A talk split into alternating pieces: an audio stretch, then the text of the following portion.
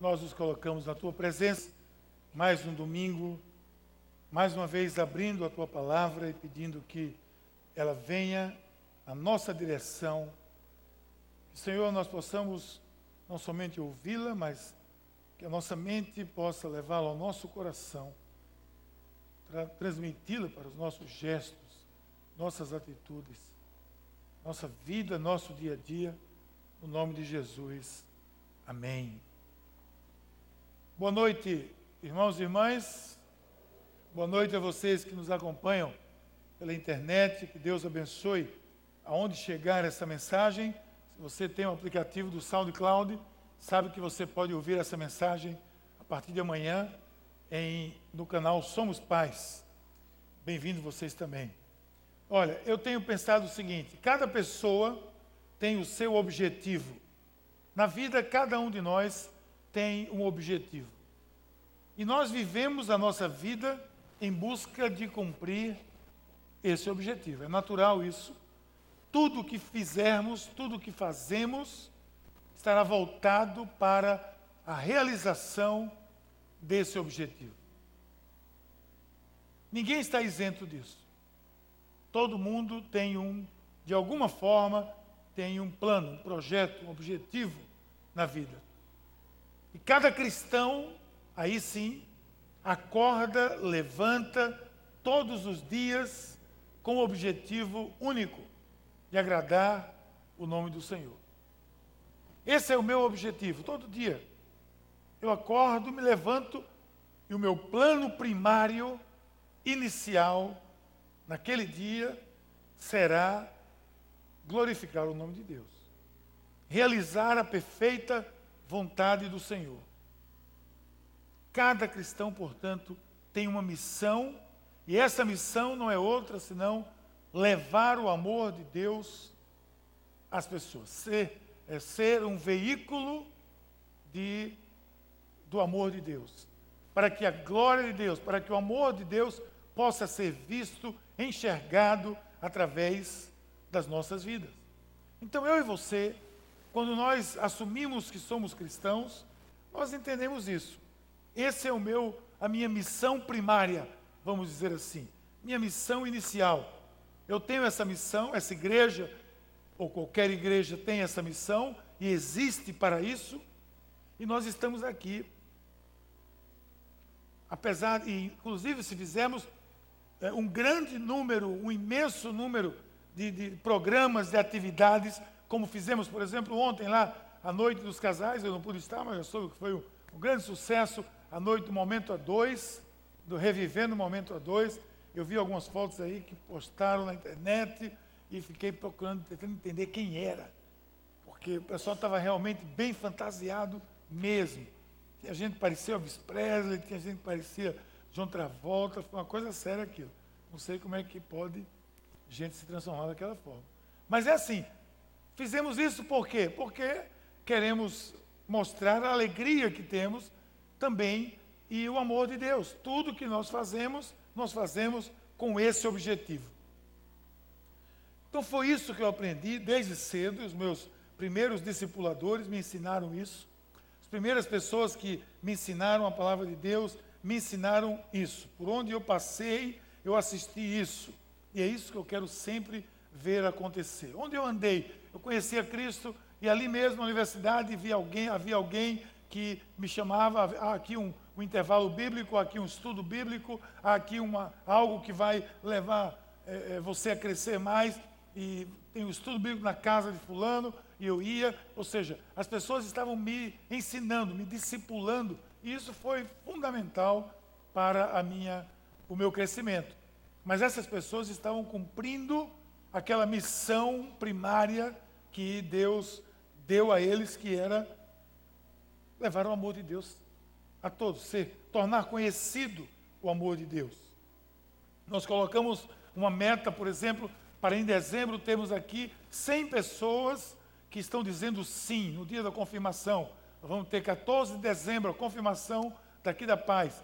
Quando nós fazemos isso, significa que nós estamos querendo aí vocês, as nossas células, nosso ministério, estamos querendo que pelo menos 100 pessoas tomem a decisão de conhecer a Cristo, conhecer o seu amor, conhecer a sua graça, se envolver com a sua com a, com a, com a igreja do Senhor, etc. Esse é um, é um propósito nosso. Nós estamos fazendo isso porque queremos dizer que essas 100 pessoas que chegarem aqui ou mais, quantas cheguem, elas estarão conhecendo o quê? O amor de Deus. Então veja o que, o que o texto vai começar dizendo, o texto que nós lemos hoje aí no capítulo 28 de, do Evangelho de Mateus. A certa altura ele vai dizer, portanto, vão e façam discípulos de todas as nação, nações.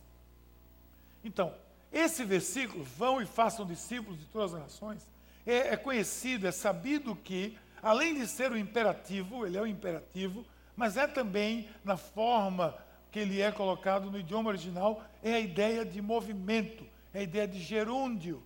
Por isso essa, encerramos hoje essa série com essa, esse texto, que traz a ideia de movimento. A, a melhor leitura, talvez, para esse texto fosse assim: indo, façam discípulos de todas as nações. Enquanto vocês vão, enquanto vocês estão indo, no momento, na, à medida que vocês estão indo, no dia a dia da vida, seja no trabalho, na escola, na faculdade, entre a família, em todos os instantes, vão e mostrem, e transpirem, e, trans, e, e transmitam o amor de Deus às pessoas. É isso que o texto originalmente está dizendo. É algo no gerúndio. E como nós temos trabalhado essa série chamada Gerúndio, nós estamos entendendo que a vida com Deus acontece no gerúndio. E ao mesmo tempo essa é a ideia. Movimento, não é nada parado. Eu não segmento, eu não paro para fazer isso. Não, enquanto eu vou vivendo, eu faço isso. Enquanto eu vou vivendo, eu faço aquilo tudo no gerúndio. E assim eu vou fazendo discípulos também no gerúndio.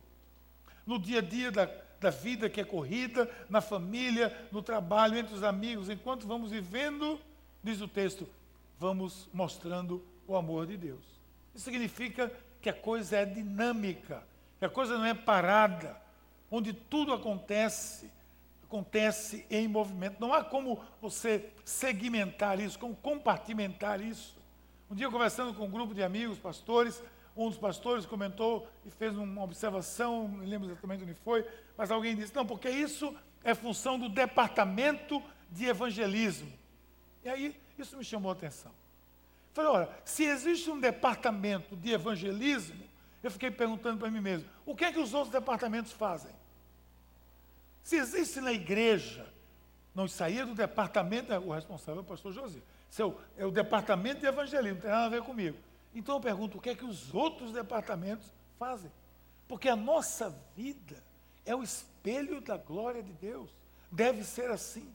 Não é o departamento X ou o departamento Y a igreja de Jesus Cristo mostra a glória de Deus. Não há como segmentar isso. Não há como dividir, como compartimentar ou como criar departamentos. A coisa é dinâmica. Então, iniciando, eu vejo que nesse texto que nós lemos, Mateus, é a grande comissão, é o momento final. Eu, eu entendo que há um desejo, e quando eu desejo, fazer discípulos, levar o amor de Cristo. Isso é um mandamento, é sim. E, e, e, além de ser um mandamento, faz parte do dia a dia, faz sim. Mas eu preciso de algumas atitudes. Quando eu desejo isso, quando eu desejo fazer discípulos, eu preciso pelo menos de algumas atitudes. E uma delas, a primeira delas, chama-se obedecer. Obedecer a Deus, a Jesus, acima de tudo. Porque venha comigo. Que contexto é esse? Jesus está ressurreto. Ele foi ressuscitado, capítulo 28 de Mateus. Jesus ressuscitou. Está com seus discípulos ali. E você vê lá na, atrás, um pouco, no capítulo, nesse mesmo capítulo, no versículo 10, ele marca um encontro com seus discípulos. Diz: Olha, diga a todos os discípulos que eu estarei na Galiléia. Galiléia era o centro da, da, do ministério de Jesus, era, era o quartel-general, digamos assim, do ministério de Jesus. Tudo acontecia na Galiléia, Cafarnaum, Nazaré, ali naquelas cidades todas eram tudo próximo, era onde Jesus concentrou. Se você prestar atenção, os principais milagres, as principais ações, os principais ensinos de Cristo aconteceram ali na Galiléia, apesar de não ser um lugar muito querido por muita gente. Então ele diz: Eu estarei na Galiléia. Jesus está ressurreto, está lá em Jerusalém, está com o povo e diz: Estarei na Galiléia. Então o que, é que esse pessoal devia fazer? Se Jesus disse: Olha, vou marcar um encontro com vocês, e vai ser lá na Galiléia. O que é que eles deviam fazer? Ir para a Galiléia, não é verdade? Alguém podia dizer, mas por que na Galiléia? Por que não aqui em Jerusalém? É mais fresquinho, porque Jerusalém é mais alto, é mais fresco, mais gostoso. Alguém podia dizer, por que essa reunião não podia ser aqui, não podia ser agora em Jerusalém? Para que na Galiléia? Alguém poderia dizer, ah não, mas é muito longe, vai ter que andar estudinho, haja camelo para a gente chegar lá. Muita gente poderia até reclamar, mas o que aconteceu? Quero mostrar a vocês. Nós temos que obedecê-lo acima de tudo. Porque a natureza da palavra discípulo é alguém que segue um mestre. É alguém que aprende, não somente segue, que aprende com o mestre. Quem aprende, quem recebe orientação e aprende é porque obedece. Todos nós um dia fomos orientados por um mestre, ou estamos sendo, continuamos, claro, com Jesus é o nosso grande mestre, mas continuamos estudando, ou somos mestres, somos professores, e sabemos que quem, quem, quem quer se dar bem tem que obedecer o mestre. Eu me lembro da minha infância ainda no ginásio, naquela época chamava assim, não sei se vocês sabem disso, mas naquela época que eu estudava criança chamava ginásio. Era, era, o ginásio era um período que hoje eu não sei como é, ensino médio, alguma coisa assim. Ensino fundamental. Ensino fundamental. Uma das partes. Bom, qualquer forma. Você não sabe o que é isso, que vocês são de outra geração, eu sei disso, eu entendo completamente. Então, eu tinha uma professora que você não vai esquecer, olha, você não vai esquecer de algumas criaturas na sua vida. Você vai levá-las para o leito de morte. Eu tinha uma professora no colégio que eu estudava, que ela era uma figura. Eu, eu parece que estou vendo ela aqui na minha frente. Ela era hiper maquiada, hiper maquiada. Ela tinha um cabelo sempre armado, naquela época se chamava laque. Né? Eu estou bem retrô aqui. Ainda bem que Jesus não está aqui. Era, era laque, chamava, e ela tinha um salto alto. Quando ela vinha, se aproximava, era toque, toque, toque, toque. Todo mundo sabia. Lá vinha a professora Nadir. Todo mundo ficava quieto. Porque ela, ela era daquelas. E eu me lembro como se fosse, parece que eu estou vendo ela na minha frente, corrigindo, eu estava entregando, chamando um por um. Aí chamava fulano. Quando ela chamava, quando a pessoa tirava um zero, ela dizia assim, é zero, seu Miguel. Aí dizia, eu não sei se eu tirei, não, mas qualquer forma, eu estou me lembrando disso agora. E quem quisesse tirar nota boa, professora Nadir, tinha que estudar. Tinha que obedecê-la. Se ela dissesse capítulo tal, tal, tal, obedeça e estude, porque vai tirar nota boa. Ou seja, quem quer se dar bem com o mestre tem que obedecer o mestre. Então esses discípulos estão aqui, de alguma forma, eles estão aqui em, em, em Jerusalém e Jesus diz: Eu vou para Galiléia. E se nós adotamos Jesus como mestre, como Senhor, é o nosso papel fazer o quê? Segui-lo. Seguir aonde? Onde ele enviar. Aqui o pessoal, Jesus disse, vão para Galiléia. E o que aconteceu? Versículo 16 está aí. Ó.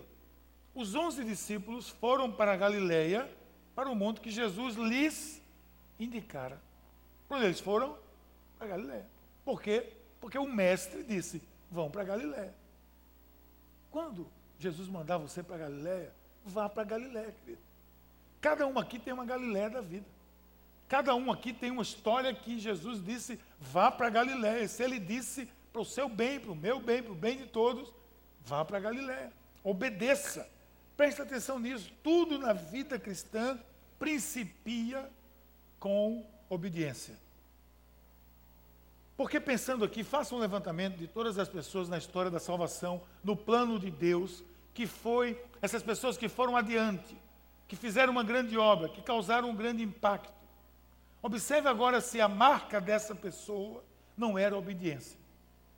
Veja a vida de Abraão, passe pela vida de Noé, vá até a vida de Moisés, veja outros líderes, outros homens, mulheres, Ana, Débora, as pessoas que obedeceram a Deus, elas tiveram, entre aspas, sucesso na sua caminhada com Deus e alcançaram o seu propósito. Atente também para aqueles que não conseguiram o seu intento. na história da salvação, eles não obedeceram. Eu me lembro aqui, por exemplo, de Sansão, o grande líder, juiz de Israel. Mas ele não obedeceu. Um grande homem forte tornou-se um fraco. Eu, eu, posso pensar aqui em Saul, por exemplo, que foi um outro grande líder que tinha tudo para ser um grande líder, se tornou um, um desprezo para Israel. É exemplo hoje em todo Israel de desprezo. Eu posso até pensar em Davi, que a certa altura na sua vida não obedeceu e por isso pagou um preço por não obedecer. Mas em seguida me anima a saber que o próprio Davi, se arrependendo dos seus atos, foi reconhecido por Deus como um homem segundo o coração de Deus. Significa que a obediência é a base. Jesus não deixou isso por menos. Ele pediu obediência. Aquele que quiser seguir, me seguir, tome a sua cruz e me siga. Obediência à missão. Ame o próximo como a si mesmo. Obediência ao propósito de Deus. Ele enviou dois a dois pela Palestina. Saiam agora de dois em dois. E o pessoal se espalhou. Aí já eram 70. Se espalharam de dois em dois. O que aconteceu com esses dois em dois? Onde eles iam, eles passavam, eles foram realizando curas, milagres, o amor de Deus foi sendo mostrado, as pessoas foram conhecendo, houve aquele, aquele mover, aquele avivamento no primeiro envio missionário da história. E quando eles voltaram, eles voltaram é, é impressionados. Eles diziam: Jesus, nós estamos impressionados. Os demônios se submetiam a nós, as pessoas foram curadas, milagres aconteceram, e Jesus foi ouvindo aquilo, a certa altura Jesus diz, olha gente, para aí um pouquinho, para um pouquinho aí. Se alegre por outra coisa, se alegre porque o seu nome está escrito no livro da vida. Se alegre porque o seu nome está escrito no livro. Ele não, rejeitou, claro, os milagres, ele mesmo fez tantos, mas ele isso, ele disse, isso não é a razão básica, a razão básica é, vocês estão escritos no livro da vida, onde vocês foram, vocês levaram o amor de Deus, vocês contagiaram pessoas com o amor de Deus. Então isso é o nosso, o nosso id ou indo, enquanto nós vamos, nós vamos refletindo o amor de Deus.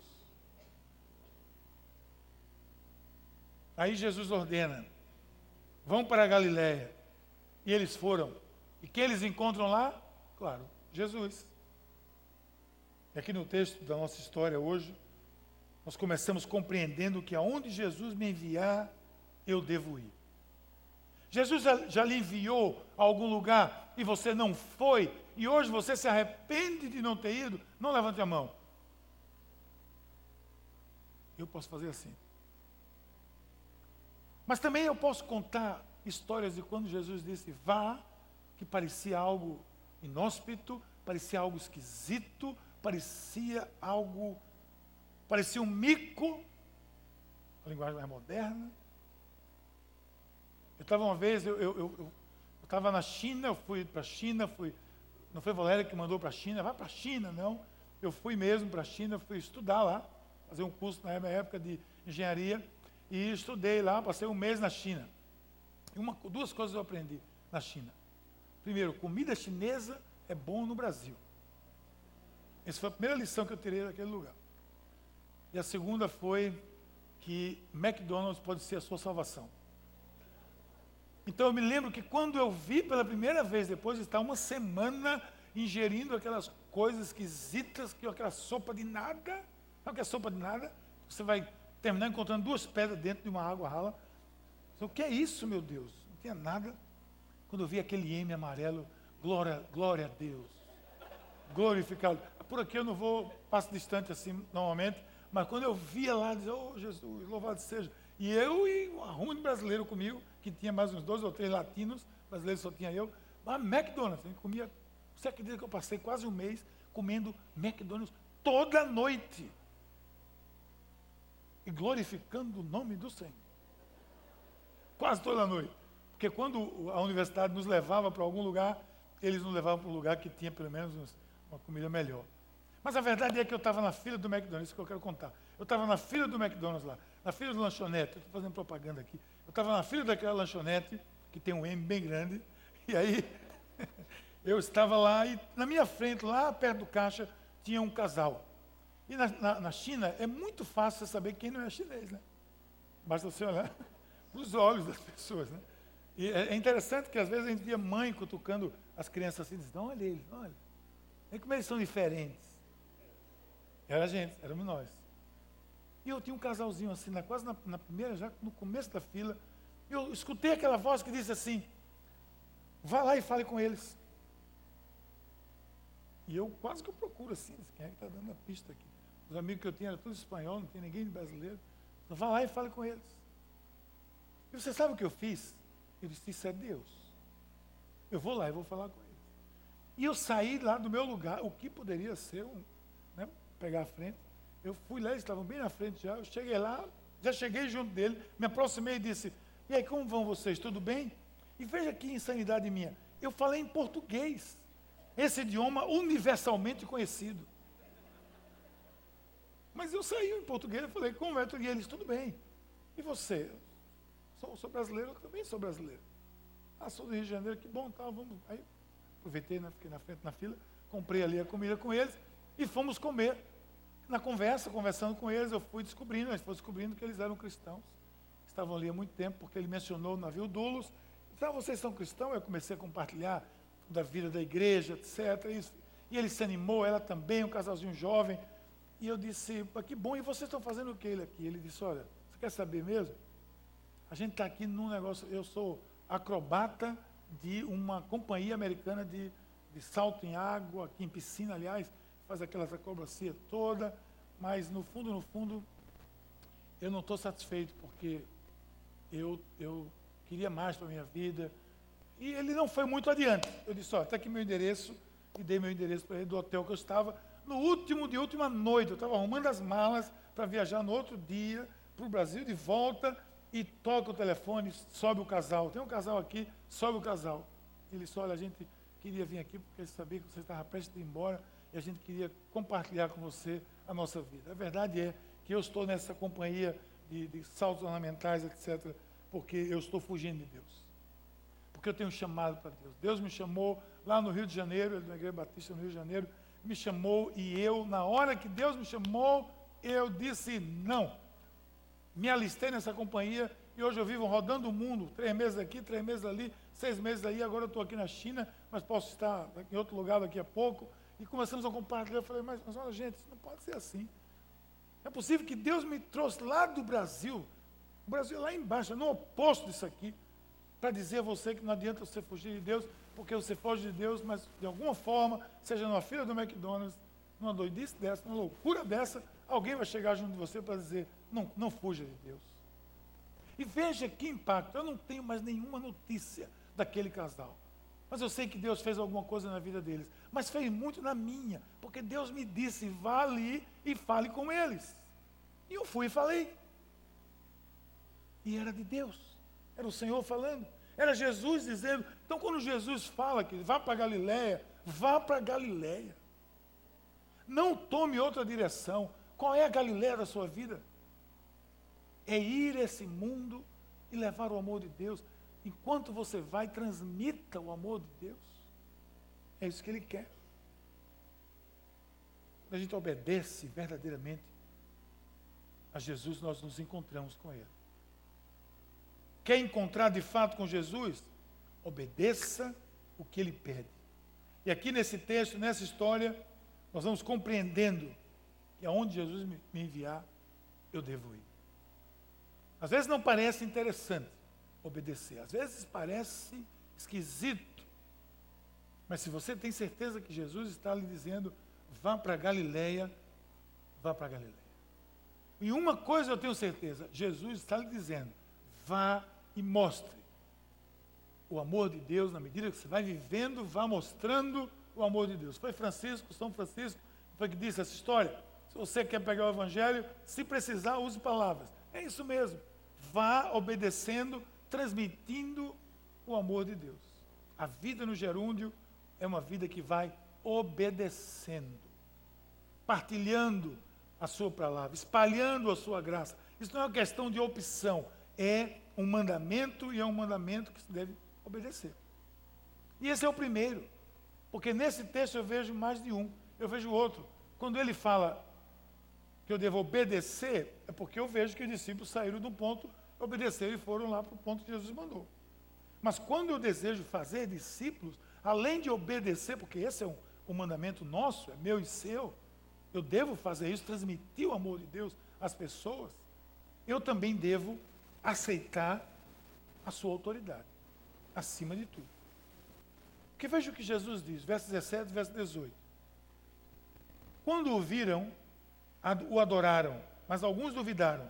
Então Jesus, aproximando-se deles, disse: Foi-me dada toda a autoridade nos céus e na terra. Então entenda isso aqui, eu fico pensando nessa cena. Eles foram para a Galileia, foi o grupo, chegou lá, ficaram esperando. De repente Jesus aparece. Olha Jesus. Começaram a adorar Jesus. Mas houve, diz o texto, alguns que duvidaram. É que ele mesmo? Será que é? Entre eles ali alguém duvidou. Será que é Jesus mesmo? Alguém deve ter até dito, não acredito que ele veio até aqui. Mas uma coisa é certa. Quando eles viram Jesus, os que o adoraram, o adoraram porque aceitavam a sua autoridade. Você não vai aceitar a autoridade de ninguém, adorar a ninguém, se você não aceitar a sua autoridade sobre a sua vida.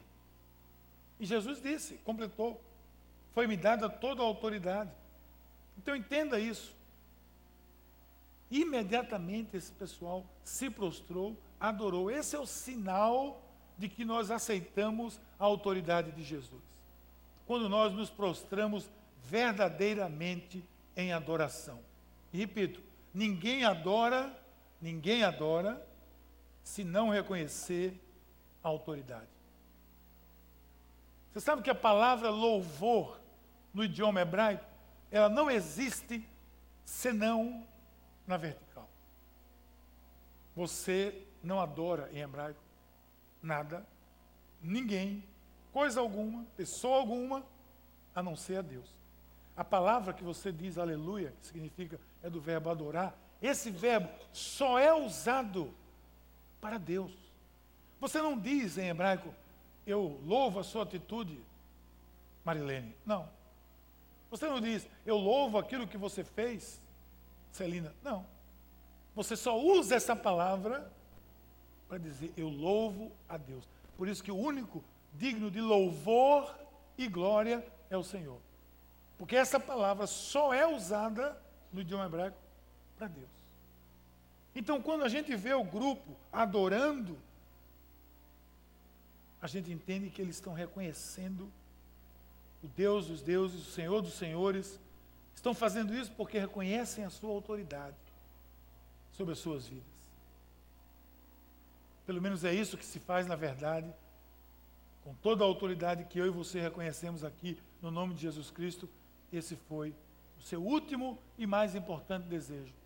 Vão e transfiram esse amor de Deus para todas as pessoas. E eles fizeram isso. O que é mais interessante é que eles fizeram e fizeram bem feito.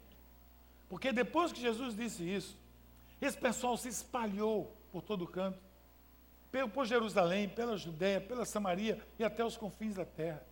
Você sabe que o, o, o cristianismo foi aos, a todos os lugares do globo que eram conhecidos naquela época, lugares conhecidos da terra. O cristianismo chegou em três séculos, em 300 anos.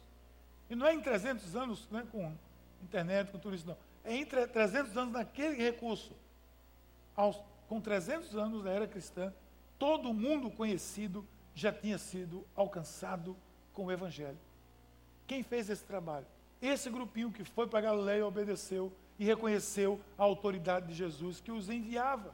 Vão por todo mundo, pregam o Evangelho, anunciem o amor de Deus a todas as criaturas. Esses foram os primeiros discípulos.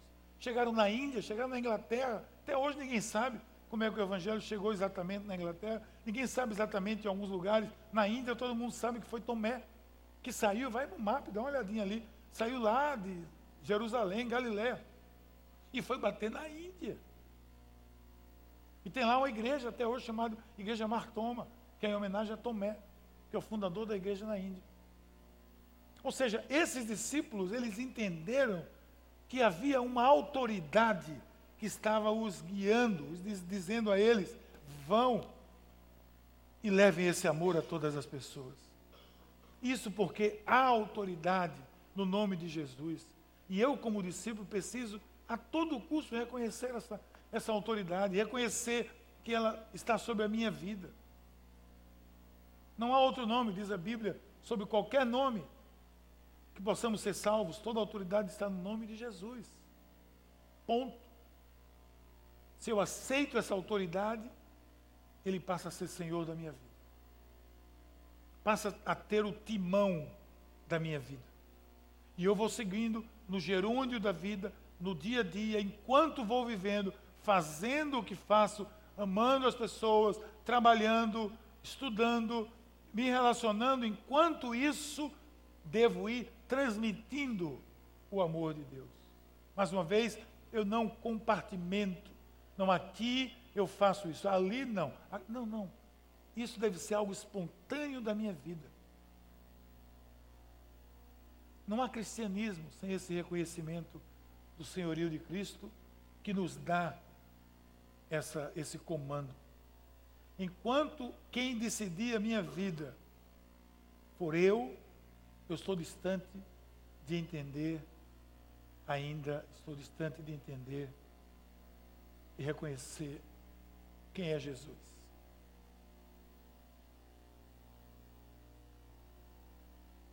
Então, com essas duas atitudes, obediência, obediência e submissão a Jesus, eu posso pensar melhor no que significa esse fechamento do Evangelho, quando ele diz: vão, enquanto vocês estão indo por todo o mundo, levem o amor de Deus. Porque eu vejo aqui, no final do verso, ainda que quando eu desejo fazer discípulos, esse é um mandamento meu, eu quando acordo hoje, eu tenho isso no, no, meu coração, eu devo ter isso no meu coração.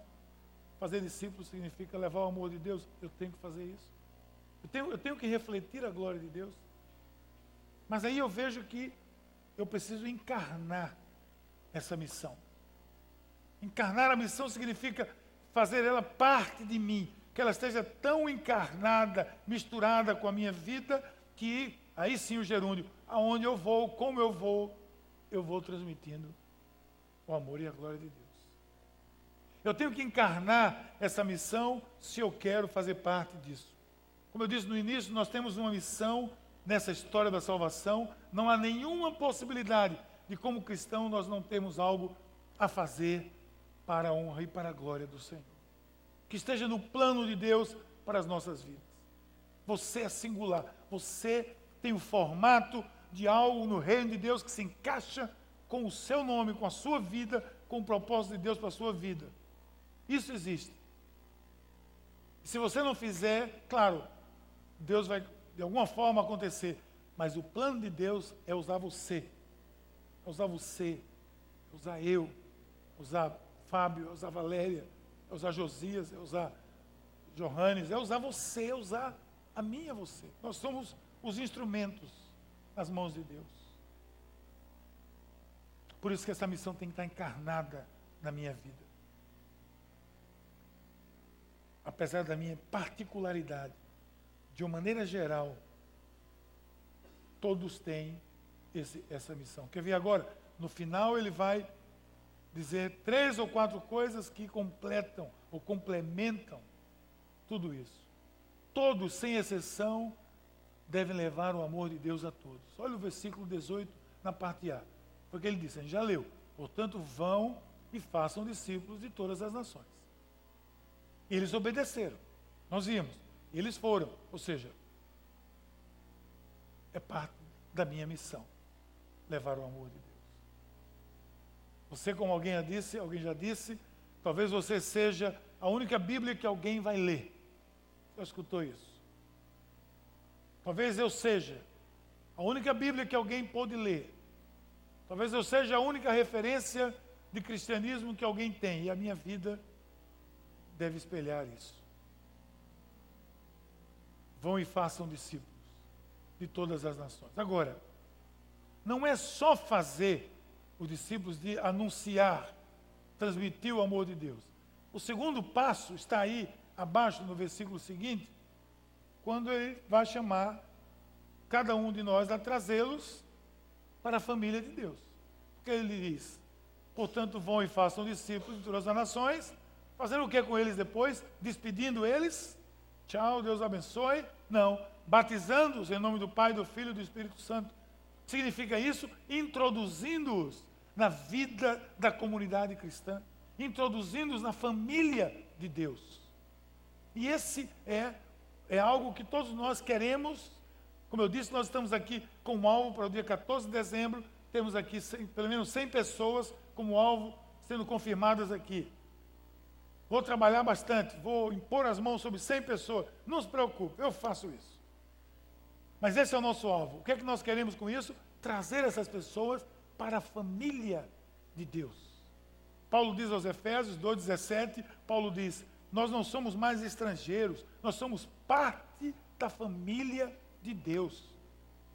Não existe cristianismo do eu sozinho. Não existe cristianismo da esquina, da rua. Não existe cristianismo isolado. O cristianismo é uma fé comunitária. Por isso que nós cantamos Eu preciso de você, você precisa de mim e nós precisamos de Cristo até o fim. Então, quando nós vivemos isso, nós trazemos para a família, seja para a célula, seja para o ministério, seja onde for, você vai viver o ambiente da família de Deus. Quando você vai numa célula, se você não foi ainda, você vai viver isso, vai experimentar isso. Uma família. Quando você chega na célula, tem aquele pratinho lá, aquele lanchezinho gostoso, e você já está em casa. E alguns têm casa demais até. E aí tem que esperar que vai chegar mais gente, não, não vá tão longe assim. E aí o outro irmão em Cristo, ó, oh, gente, tem mais gente para chegar.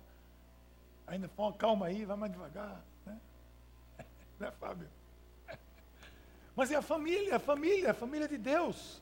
Nós queremos trazer as pessoas para a família de Deus. E você que está na família de Deus, você que vive isso, sabe o quanto isso é importante. E foi ele que disse. Isso eu obedeço. Reconheço a sua autoridade, encarne essa missão eu quero trazer pessoas para a família de Deus. Eu tenho visto as células crescerem, eu tenho visto a nossa célula já cresceu, já se multiplicou, já precisa multiplicar de novo. Eu tenho visto o desejo das pessoas de inserir novas pessoas na família de Deus. Mas aí nós inserimos, e aí para por aí? Não, Jesus disse não. E se eu reconheço a sua autoridade e vou obedecê-lo, porque se eu reconheço eu vou obedecê-lo, Jesus disse outra coisa. Jesus disse: ensine-os, discipulando-os ele diz: ensinando-os a obedecer a tudo o que eu ordenei a vocês. E ele ordenou muita coisa, não foi? O Evangelho por si já é o suficiente para nós ensinarmos às pessoas o básico da vida cristã. Ensinando-os, discipulado, ensino. Mais uma vez, eu quando conheci a Cristo, eu tive a oportunidade de gente que me ensinou os primeiros passos da fé cristã, e o segundo também, o terceiro, e até hoje eu aprendo.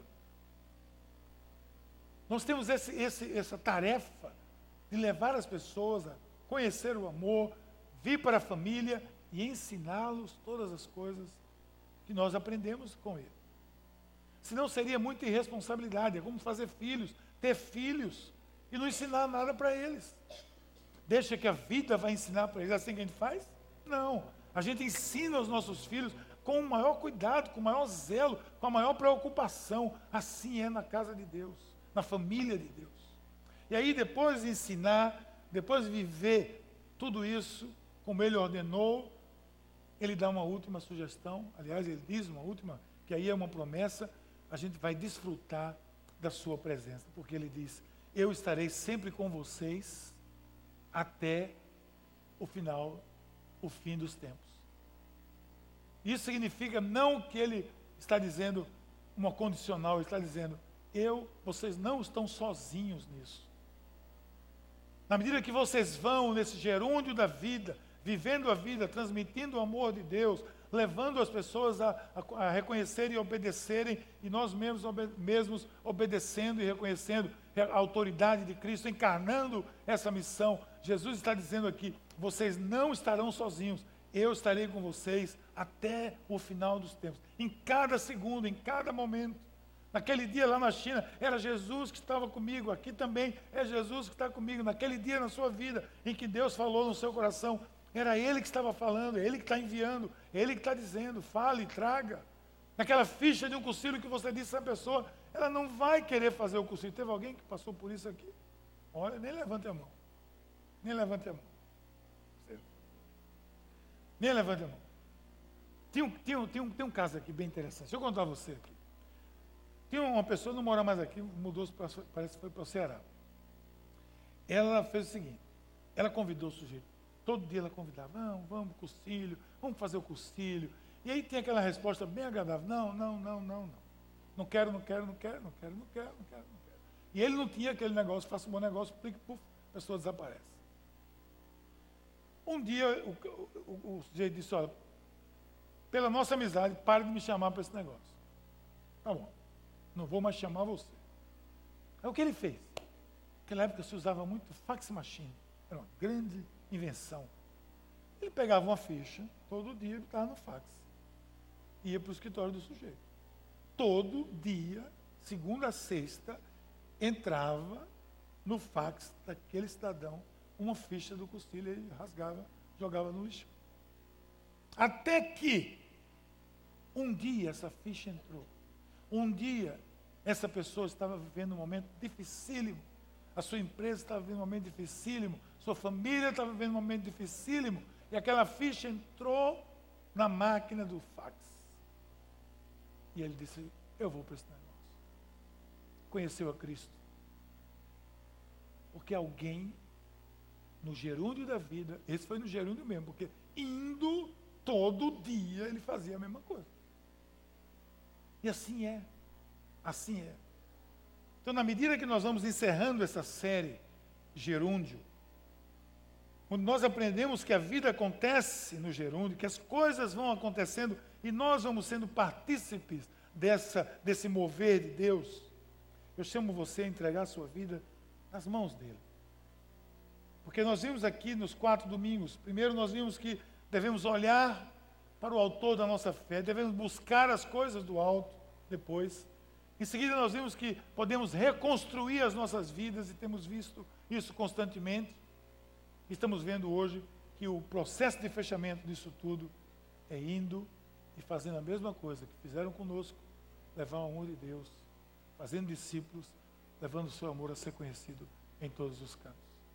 Que assim seja com a nossa vida, que assim seja com a sua vida, que assim seja hoje na vida de todos nós que estamos aqui e aonde essa mensagem alcançar. No nome de Jesus. Amém. Quero orar com você. Feche seus olhos.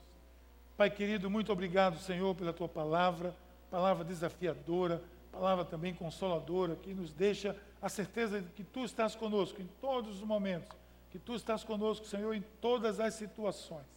Que a tua mão poderosa está conosco. Abençoe cada vida aqui nesta noite, Senhor, cada pessoa que aqui chegou. Que elas possam, todos nós, possamos juntos entender que tu nos chamaste para sermos obedientes, para aceitarmos a tua autoridade, encarnarmos essa missão de levar o teu amor conhecido a todos, transformar esse mundo no nome de.